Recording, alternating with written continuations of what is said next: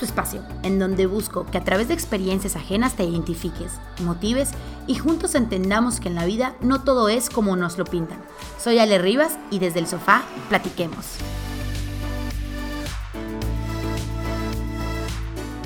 Hola, bienvenidos una vez más a Desde el Sofá. Estoy muy contenta de tenerlos aquí otro miércoles y de verdad que hoy tenemos un tema muy, muy interesante con una persona que de verdad admiro muchísimo, que además tengo el honor de llamarla amiga y cada vez que platicamos sale un tema nuevo sobre la mesa. De hecho, ahorita íbamos a hablar de una cosa y salen otras y hay tantas cosas por compartir, hay tantas cosas por donde conectamos, hay tantas cosas que queremos decir y transmitir para hacer de nuestro entorno, de nosotros, de, de la sociedad un lugar mejor y pues eso tratamos, eso a veces no nos sale, a veces sí, a veces fallamos. De verdad me siento muy afortunada de tenerte aquí, Diana, y tener este tema tan importante que es todo lo relacionado con la vida, vida holística que ya ella, que tiene el conocimiento mucho más amplio, nos empezará a platicar. Ella es Diana López y tiene, tiene escuela, se dedica a la crianza positiva, a la crianza holística, en trabajar con niños, en sembrarles en ellos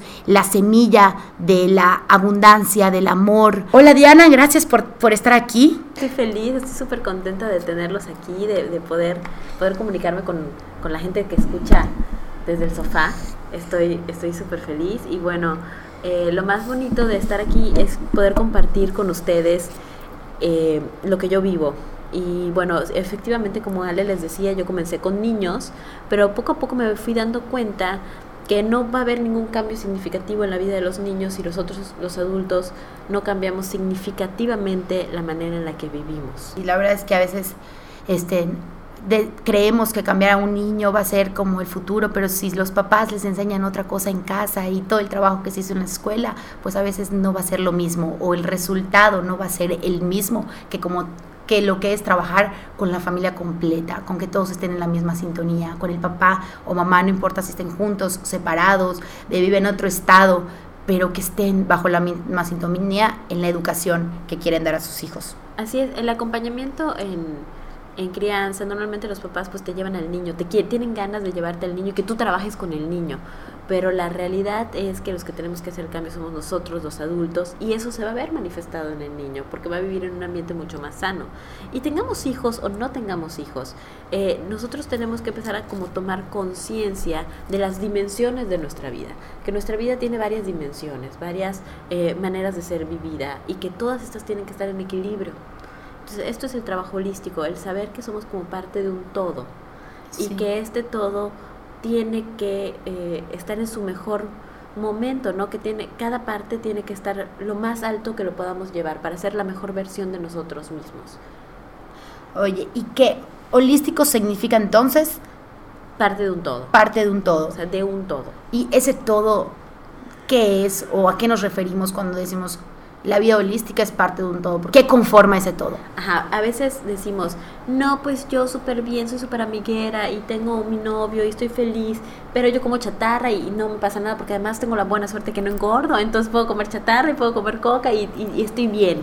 Pero eh, la vida holística te hace darte cuenta de que todo está relacionado que no puedes tener uh, buenas relaciones si no tienes una buena alimentación, que no, tienes no puedes tener una buena alimentación si no tienes un buen eh, estado mental, estado emocional, que no puedes tener un buen estado emocional si no le das movimiento a tu cuerpo. O sea, todo está relacionado, es como una máquina de engranes. Sí. Y no puedes pensar que si este engrane falla, lo demás no va a fallar. Eventualmente, en algún momento, va a fallar y va a explotar. Ay, claro, qué interesante, nunca lo había pensado así, como que hasta la alimentación, lo que comemos, con lo que nutrimos nuestro cuerpo, forma parte de hasta nuestras relaciones. Sí, es, es, increíble, forma parte hasta de nuestros pensamientos y nuestros pensamientos son los que crean nuestra realidad porque somos percepción, es realidad. Como percibimos las cosas es nuestra realidad. Entonces, si la alimentación tiene la capacidad de cambiar nuestro estado anímico, y esto está comprobado científicamente, o sea, eh, eh, hay alimentos que nos hacen generar mayor serotonina, que es la hormona de la felicidad, o mayor oxitocina, que es la hormona del bienestar y eso está en lo que comemos, en comerte un platanito, cacao, incluso crema de almendras, comer esos, consumir esos alimentos todos los días, ya eh, nos está haciendo generar nuevos neurotransmisores a nivel cerebral, a nivel neuroquímico. Entonces, obviamente eso cambia nuestros pensamientos, eso cambia nuestro cerebro, eso cambia nuestros pensamientos, nuestras emociones, porque nuestras emociones son química. Entonces, bueno, claramente eso se va a ver manifestado en las relaciones que tenemos con otros seres humanos. No, qué interesante, la verdad es que ahorita dices eso y empiezo a pensar en mi alimentación y a veces digo, chispas, debería de cambiar un poco por algo más saludable que le haga mejor a mi cuerpo, no tanta chatarra, azúcar. Azúcar. Que pensamos que la verdad no pasa nada, ¿no? Que no pasa nada, que una vez, que bueno, si es una vez no pasa nada, pero que no sea como la base de nuestra alimentación. Así es, la ley de Pareto, 80-20. Y esto no aplica solo para la alimentación, aplica para todo. Ok, a lo mejor no voy a poder meditar todos los días, pero voy a meditar el 80% de las veces de mi vida. No voy a poder comer saludable todos los días porque voy a una fiesta y porque voy a comer ese sanguchón que me encanta. Está bien. Pero bueno, que no sea la mayoría, que el 80% de tu vida sea una vida que esté cuidada y consciente y el otro 20% te permitas también ciertos gustos o ciertos beneficios. Incluso yo llevo una dieta no solo, no solo de los alimentos, sino una dieta mental. ¿no? ¿Y cómo es esa? Tratar de no ver, por ejemplo, películas de terror. Uno dice, ah, ay, ¿cuánto más una película de terror? Es que a mí me encanta. yo tampoco veo. Es que esas, esos son imágenes que van a tu inconsciente. Sí. Es, es todas esas imágenes terribles y horribles que tú piensas que no pasa nada, son imágenes que van directo a tu inconsciente y que van a, van a buscar la manera de manifestarse en tu vida. Sí, no. Entonces, está bien, si el 80% del tiempo no lo haces y el 20% lo haces, no pasa nada, porque la mayoría de tu vida cubres tu dieta mental, cubres tu dieta física y tienes un, una vida en la que estás siendo consciente de cada cosa que haces. Ay, sí, pues hasta en eso tenemos que estar pendientes en lo que estamos consumiendo a nivel de películas, series y todo el día estás viendo series de matanzas y narcos y noticias, noticias que a veces son es alarmante y terrible y la verdad a mí sí me afecta, o sea, sí me pega, sí me hace pensar.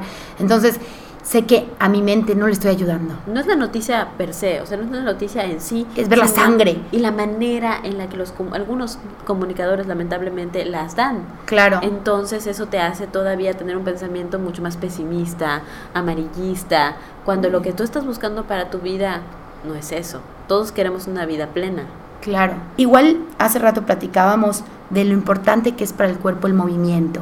Eso que, qué nos trae o qué nos lleva o por qué tú crees que es importante, aunque tenemos, obviamente si vemos que el ejercicio es vital para la, para la gente, pero ¿qué realmente está pasando o por qué necesitamos ese movimiento? Ok, bueno, antes de eso, el tema holístico eh, para mí representa tres dimensiones, que son cuerpo, mente y espíritu. Entonces, sí, efectivamente, empezando con el cuerpo, hablamos de la alimentación y de la dieta, de lo que consumimos, en lo que comemos, de cómo esto que comemos eh, se relaciona con nuestra manera de vivir, que sí, efectivamente, si queremos salir de una depresión, pues nos va a ayudar el plátano, nos va a ayudar el cacao, nos va a ayudar la crema de almendras, pero si queremos tener más ideas y ser más creativos, nos va, a ayudar las frutas de los árboles altos, cosas que estén elevadas entonces a lo mejor manzana, pera, si queremos tener más conexión como con una vida espiritual, los jugos verdes, todo lo que sea verde, lo que tenga mucha clorofila, y si queremos estar como más asentados en la tierra y tener más manifestaciones físicas, todo lo que es raíces y tubérculos.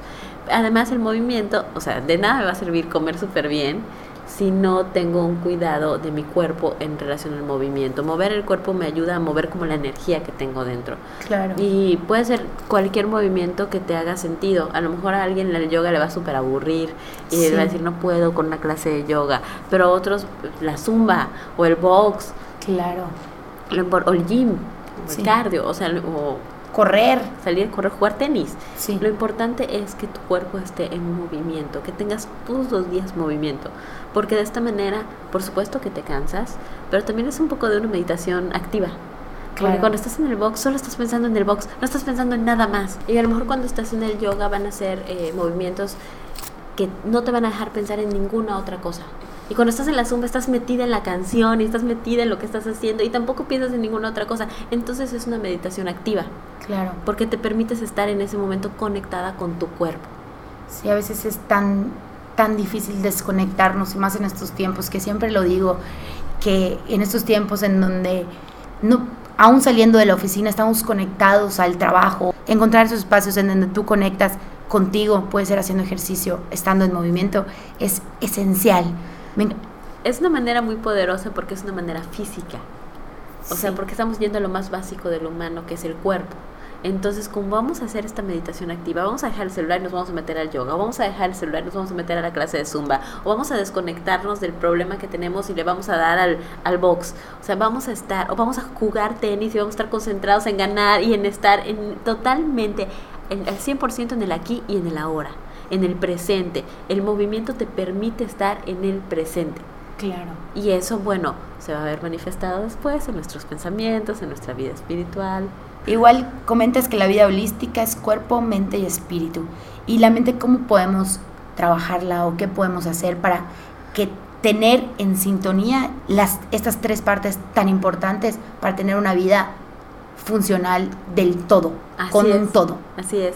La- lo primero es ir a terapia. Digo, eso no a todo el mundo le gusta. A nosotras nos encanta porque ya tenemos, ya hemos catado todas las terapias de Mérida, pero estoy segura de que hay gente que todavía tiene un poquito de resistencia a la terapia. Y lo primero es cambiar esa mentalidad y entender. No es nada más ir a terapia porque tengo un problema, sino ir a terapia por compartir y tener un espacio para mí. Así es. Igual es un poco lo que decíamos del movimiento, dejar todo y estar en el presente, pero en otro nivel, en un nivel mental. Claro. En, en un nivel mental, es un nivel un poquito más elevado que el nivel del cuerpo. Entonces, eh, ir a terapia nos permite, primero lo que primero tenemos que hacer es cambiar la idea de que ir a terapia es para locos o que ir a terapia es para gente que está atravesando algún problema emocional. Sí, obviamente, si estás atravesando un problema emocional tienes que ir, Sí. pero si no, también. Sí. Entonces, así como tienes que pagar la luz, el súper, tienes que ir a terapia. O sea, tienes que tener un presupuesto asignado para tu terapia, porque eso te va a ayudar a tener mayor claridad. La terapia muchas veces es a través del el diálogo. Y esto es bueno, muy bueno, porque nos ayuda a escuchar nuestras ideas. Pero también para alimentar la parte mental está la meditación. Sí. La meditación es distinta al diálogo porque es todo lo contrario del diálogo. En terapia estamos hablando de algo y hablando de algo y hablando de algo y todo el tiempo estamos pensando sobre eso y recibimos lo que el terapeuta nos dice y seguimos pensando y construyendo pensamientos. Y lo que hace la meditación es todo lo contrario, es apagar los pensamientos. Eh, en el proceso de meditación tenemos que ser, es la idea gráfica de que ser una montaña. Y entonces tú eres una montaña y las nubes son como las ideas y los pensamientos que te vienen. Y tú tienes que ser una montaña y dejar que la nube pase y se vaya. Y tú sigues siendo la montaña. Y esto te ayuda a entender que tú no eres tus pensamientos y que Claro. tú no eres tus ideas y que tú eres la montaña. estar en la meditación igual a veces te ayuda a estar presente, a estar contigo. Y como justo decíamos hace un momento, a veces no tenemos tiempo para estar con nosotros, ni siquiera sabemos cómo estar con nosotros, ni siquiera queremos estar con nosotros, nos da miedo conocernos, nos da terror encontrarnos porque sabemos que probablemente tendremos que tomar una decisión que no queremos en este momento, Ajá. porque sé que no me está haciendo bien. Ajá. Entonces, la meditación es lo que, lo que te permite, ¿no? Sí, es más fácil la anestesia. O sea, es más fácil hay gente que se sienta a comer con su familia y prende la tele. Hay un montón de gente que hace eso. Sí, sí. Hay gente que está comiendo sola y prende la tele. Y bueno, incluso comer sola te permite conectar con tus alimentos, agradecer por esos alimentos, agradecer por cómo llegaron hasta tu mesa, estar consciente de lo que ese alimento está dando para ti. Pero claro, que si estás comiendo chatarra no quieres tomar conciencia. Y luego si estás con tu familia, es algo tan bonito, tan valioso, el tiempo es tan corto y prender la tele para anestesiarlo es como chispas. Y nos pasa mucho, entonces como tú dices, ve- venimos en el coche y venimos escuchando música y, y nos sentamos a comer y prendemos la tele. Y entonces ya llegamos a la casa y agarramos el celular para ver qué dice el grupo. Y no nos permitimos tiempo de introspección en ningún sentido, ya sea a nivel físico con movimiento, ya sea a nivel diálogo y a nivel mental con, con terapia, ya sea a nivel espiritual con un poco de meditación. No hay conexión con, con lo que tú eres y sobre todo presencia en el aquí y en el ahora que es lo único que tenemos y lo único que existe. Otra, otra parte importante con el tema de la meditación, que es alimentar la mente también, eh, darle claridad a la mente, es empezar poquito, empezar con tres minutos. Tres minutos, te levantas, pones tu cronómetro y haces tres minutos de meditación. Meditación no es voy a pensar en un mar, voy a pensar en un río, voy a pensar en que soy un árbol. No, eres nada, eres la nada, la nada. Solamente sentir, incluso cuando ya tienes un poco de experiencia en meditaciones, es un poquito más de tiempo, 5 minutos, 8 minutos, 10 minutos, incluso sientes que no hay gravedad. Cierras los ojos y estás como en la nada, como en la vacuidad absoluta.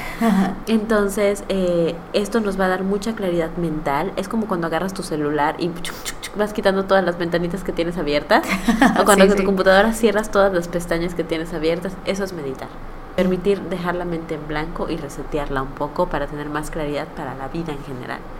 Para tomar decisiones, para hacer las cosas, para entender cosas del día, para recibir mejor la información. Para recibir información, porque cuando estás meditando te van a llegar pensamientos. Hay, hay, hay una meditadora muy buena que dice que cuando tú haces oración, pues tú le hablas a Dios, ¿no? O al universo, o a la vida. Y cuando tú haces meditación permites que la vida te hable a ti. Entonces es algo muy interesante porque te van a llegar pensamientos, claro, porque estás más claro y ya puedes recibir más información que puede venir de la vida, del universo o de ti mismo. Y bueno, otra parte importante de la, eh, cómo mejorar nuestro estado mental es a través de la creatividad, de tener actos creativos.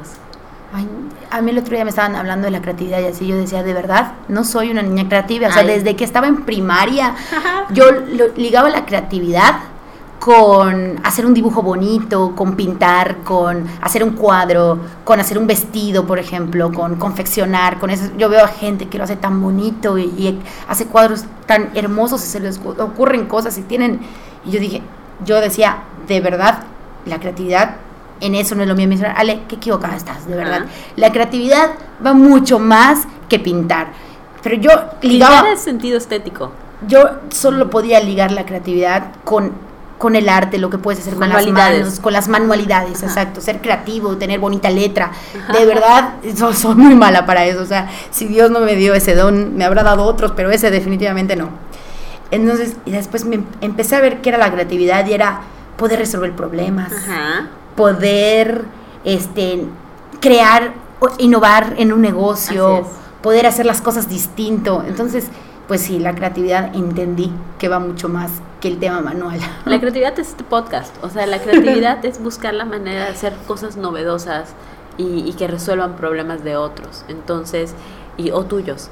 Eh, el proceso creativo es una muy bonita manera de conectar contigo mismo. No tiene que ser a través de cosas estéticas ni de manualidades, sino de cocinar. Incluso el cocinar es un proceso creativo. Sí, porque inventas tu receta y porque le pones de esto y le quitas de lo otro, o el eh, hacer un proyecto, o hacer, hay, muchos hombres que se conectan con hacer muebles. Sí. O, o, bueno, todos estos procesos tienes que buscar la manera de conectar con tu lado creativo. El conectar con tu lado creativo te da sentido de utilidad. Sí. Sientes que lo que estás haciendo es útil para ti o para otros y eso ayuda también a que tu mente esté más contenta porque, te, porque te sientes útil y generas, bueno, neurotransmisores muy positivos para tu vida. Ay, no, nunca lo había pensado. Encontrar en qué eres creativo.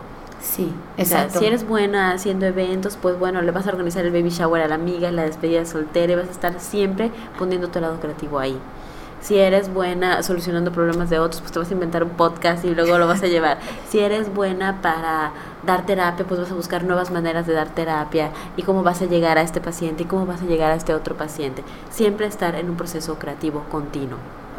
A lo que sea que te dediques.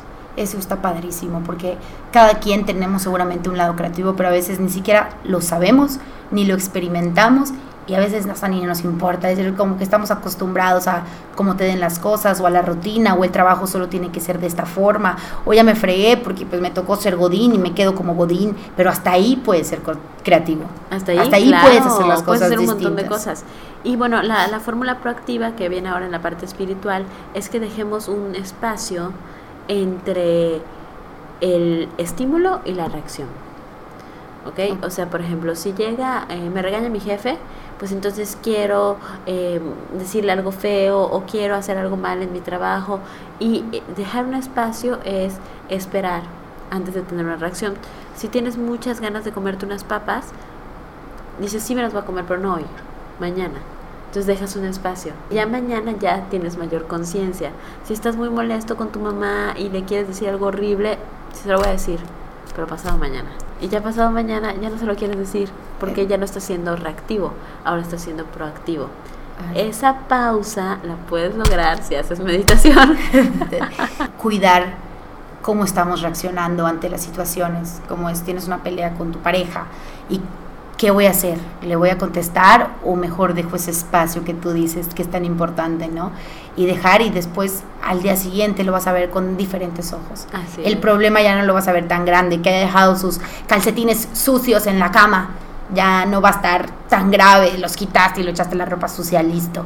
Listo, y ya no estás eh, siendo víctima de la reacción Claro. Y esto también lo quiero ligar con lo que hablábamos de creatividad, porque a veces estamos con este condicionamiento de no, yo no soy creativo, yo no puedo, yo no. Y es una reacción, estás reaccionando a un condicionamiento de toda la vida. Pero si tú dejas ese espacio y piensas, bueno, ¿cómo lo puedo hacer? ¿Cómo lo podría resolver? ¿Cómo me gustaría que esto fuera distinto? ¿Cómo sabría mejor este pastel? Dejas un espacio, lo dejas marinar y luego tomas acción, eso es proactividad. Y entonces la proactividad está relacionada con todo, con el cuerpo, con la mente, con el espíritu, con todo sino cómo te sientes, ¿no? O sea, no cómo te sientes y, y cómo sientes es cómo vives. Igual comentabas hace rato lo, lo que es el pensamiento compasivo. Sí, el pensamiento compasivo se relaciona obviamente por el nombre con la compasión y Osho dice que no hay compasión sin meditación. Osho, Osho lo dibuja como la meditación es la flor y la compasión es la fragancia de la flor. Okay. Eh, eh, la compasión se va a dar cuando hay meditación porque la meditación me permite ser proactiva, porque esto me permite dar un espacio. Entonces, a lo mejor cuando alguien me está rebasando en la calle, no voy a pensar, ay, este condenado chamaco que se me metió, no sabe manejar. Voy a ser proactiva, voy a dejar una pausa, voy a tener pensamiento compasivo porque estoy acostumbrada, porque hago meditación, y voy a pensar, en vez de reaccionar, voy a decir, a lo mejor van a ser su sobrina o van a ser su bebé y está corriendo, o a lo mejor es su, tiene un problema y quiere ir al baño. Voy a tener otro tipo de pensamiento cuando se me metan enfrente o cuando una amiga diga algo feo. En vez de pensar, ay, esta es una víbora, tal vez voy a pensar, a lo mejor está pasando por algún problema y lo está proyectando en mí, a lo mejor se siente triste, a lo mejor le falta cariño, a lo mejor quiere un abrazo, a lo mejor no busca la manera de pertenecer. O sea, de todas las hipótesis que puedo hacer sobre una acción, de las miles que hay, las miles de posibilidades, voy a escoger la más bonita y con esa me voy a quedar.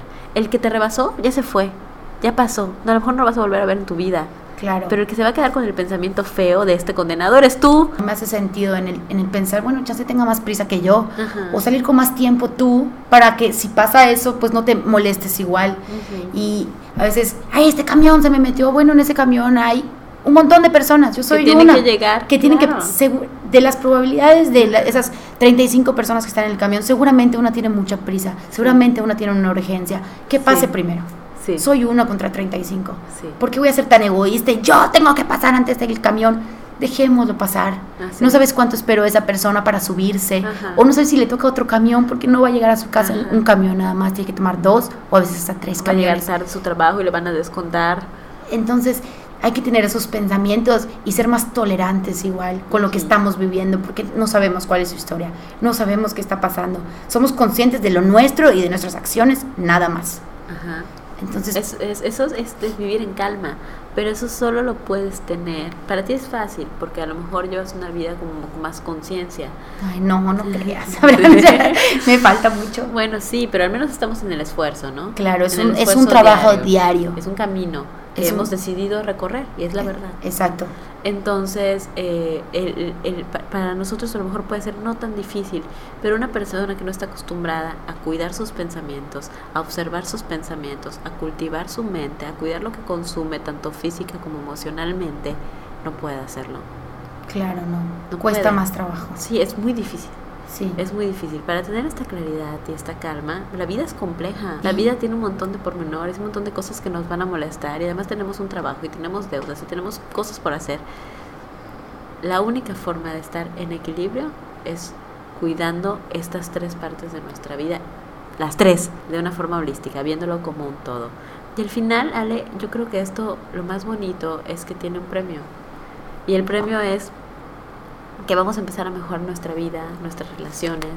¿Por qué? ¿Por qué? Porque hay una ley que se llama la ley de correspondencia y es que vas a atraer lo que es igual a ti. Y si tú empiezas a tener pensamientos compasivos, tú dices, conozco una persona que me dice, ajá, yo tengo compasión por ellos, pero ¿quién tiene compasión por mí? Si tú sigues alimentando tu cuerpo, tu mente y tu espíritu, te vas a dar cuenta que tu vida va a empezar a cambiar, porque vas a empezar a atraer gente igual de compasiva que tú. Claro. Y que igual de espiritual que tú y que cuida su cuerpo igual que tú. Y tu vida se va a rodear de esa gente, la gente que ya no es así se va a alejar, va a salir de tu vida. Vas a tomar acciones proactivas que van a alejar a esas personas, porque igual ya no van a querer estar contigo, porque tú estás en otro nivel de conciencia, porque has trabajado por ello. Y tu vida va a cambiar porque tu percepción va a cambiar y la gente que te rodea va a cambiar y las relaciones y el nivel de calidad de relaciones que tienes también va a cambiar. Sí, ahorita que dices esto igual me pone a pensar, ¿no? Sí, sí va a cambiar y sí te vas a conectar con otras personas y sí vas a hablar con gente distinta, ¿no? Pero la gente que, tu familia, tus amigos de toda la vida, tus amigos del trabajo, pues van a ser los mismos. Y, pero yo creo que te va a afectar de forma distinta. Tu mirada va a cambiar. Tu mirada ante esas personas que tienen que estar en tu vida y que eres feliz que estén en tu vida y que está bien que estén en tu vida porque no todos pueden ser como tú, ni todos van a ser como tú y todos somos diferentes. Pero probablemente los vas a ver con ojos distintos. Todo depende, como dice el dicho, ¿no? Todo depende del cristal con que se mira y tu cristal va a cambiar. Exacto. Entonces los vas a ver de otra manera, mucho más amorosa, mucho más compasiva. Y al final no sabes, Ale, a lo mejor también tú puedes inspirar, inspirar y hacer un círculo virtuoso con toda la gente que te rodea. ¿Y qué, qué es lo peor que puede pasar? Probar. Exacto. Si pruebas, pues a lo mejor lo más seguro es que si cambias tu alimentación va a mejorar tu salud, mínimo, ¿no? Claro. Y si vas a terapia, pues seguramente vas a tener algunos beneficios. Y si empiezas a meditar y a pensar un poquito mejor de las personas, vas a estar menos estresado y te va a doler menos la espalda. O sea, nada puedes perder con probar, con tratar y conseguir tratando y no nos creas, o sea, que, que, la persona vea y viva los beneficios que tiene en su vida cambiar en estas tres, en estos tres pilares. Lo que igual a veces pienso, ahorita que decías lo de la terapia, igual estaba pensando que a veces nos quedamos muchas cosas o callamos muchas cosas que, que pues a veces son difíciles de hablar o que son o que creemos que no es importante hablar de esta emoción o de este sentimiento, cosa que podemos hacer en terapia y para eso vamos, ¿no? Para hablar de esa emoción difícil que ni siquiera nosotras entendemos por qué está así, no, no la entiendo, ¿no? ¿Por qué estoy sintiendo esta culpa? ¿Por qué estoy sintiendo este miedo? ¿Por qué? No lo entendemos, ni siquiera tenemos con quién hablarlo. Entonces, lo que pasa en terapia es que con tu terapeuta lo puedes hablar, ¿no? ¿Y qué va pasando? Que lo que la boca calla, lo que el cuerpo grita después. Claro. Entonces, hasta por una cosa de salud física, ni siquiera mental ni emocional, si tú no crees en eso, pero una cosa de salud física que si podemos resolver. Y, y, como tú decías al principio, ni lo queremos ver. Exacto. Creemos... Es fácil tomarte una medicina y decir esto me lo va a quitar y luego ves que no y ves que no. Y hay mucha gente, no sabes cuánta gente prefiere seguir enfermo que tomar el riesgo de mirarse a sí mismo con un terapeuta. Tu vida se va resolviendo, ¿no? Como, como tú dices a veces, todo se va acomodando en la medida que nosotros vamos haciendo un esfuerzo por acomodarlo. Hay que hacerlo y, y nuestro mundo interior se va a ver reflejado en nuestro mundo exterior.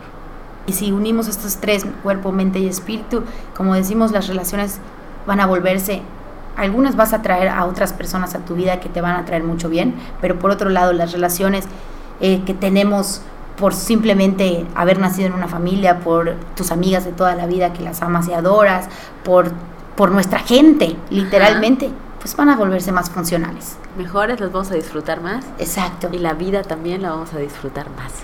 Ay, Diana, pues de verdad muchísimas gracias por estar aquí. De verdad que me encanta platicar contigo, me encanta profundizar contigo y aprender mucho de cómo estás llevando la vida y que contagias a hacer lo que te ves y te ves más joven y tu pelo se ve radiante, si inspiras, si inspiras a, hacer las cosas y a tener todo en equilibrio. Justo lo que acabas de decir, Ale, el equilibrio. O sea, y mira, en yoga aprendes que cuando estás en un parado de cabeza y justo cuando dices, ya, ya logré el equilibrio, ¡pum!, te caes. y, y, luego de repente, pues tienes que volver y otra vez y ¡pum!, te vuelves a caer. Y ¡pum!, te vuelves a caer. Pero te das cuenta que cada vez dura más tu tiempo de equilibrio cada vez el tiempo de equilibrio es más prolongado. Saber que esta búsqueda, este camino, no es todo dulzura y felicidad, hay caídas.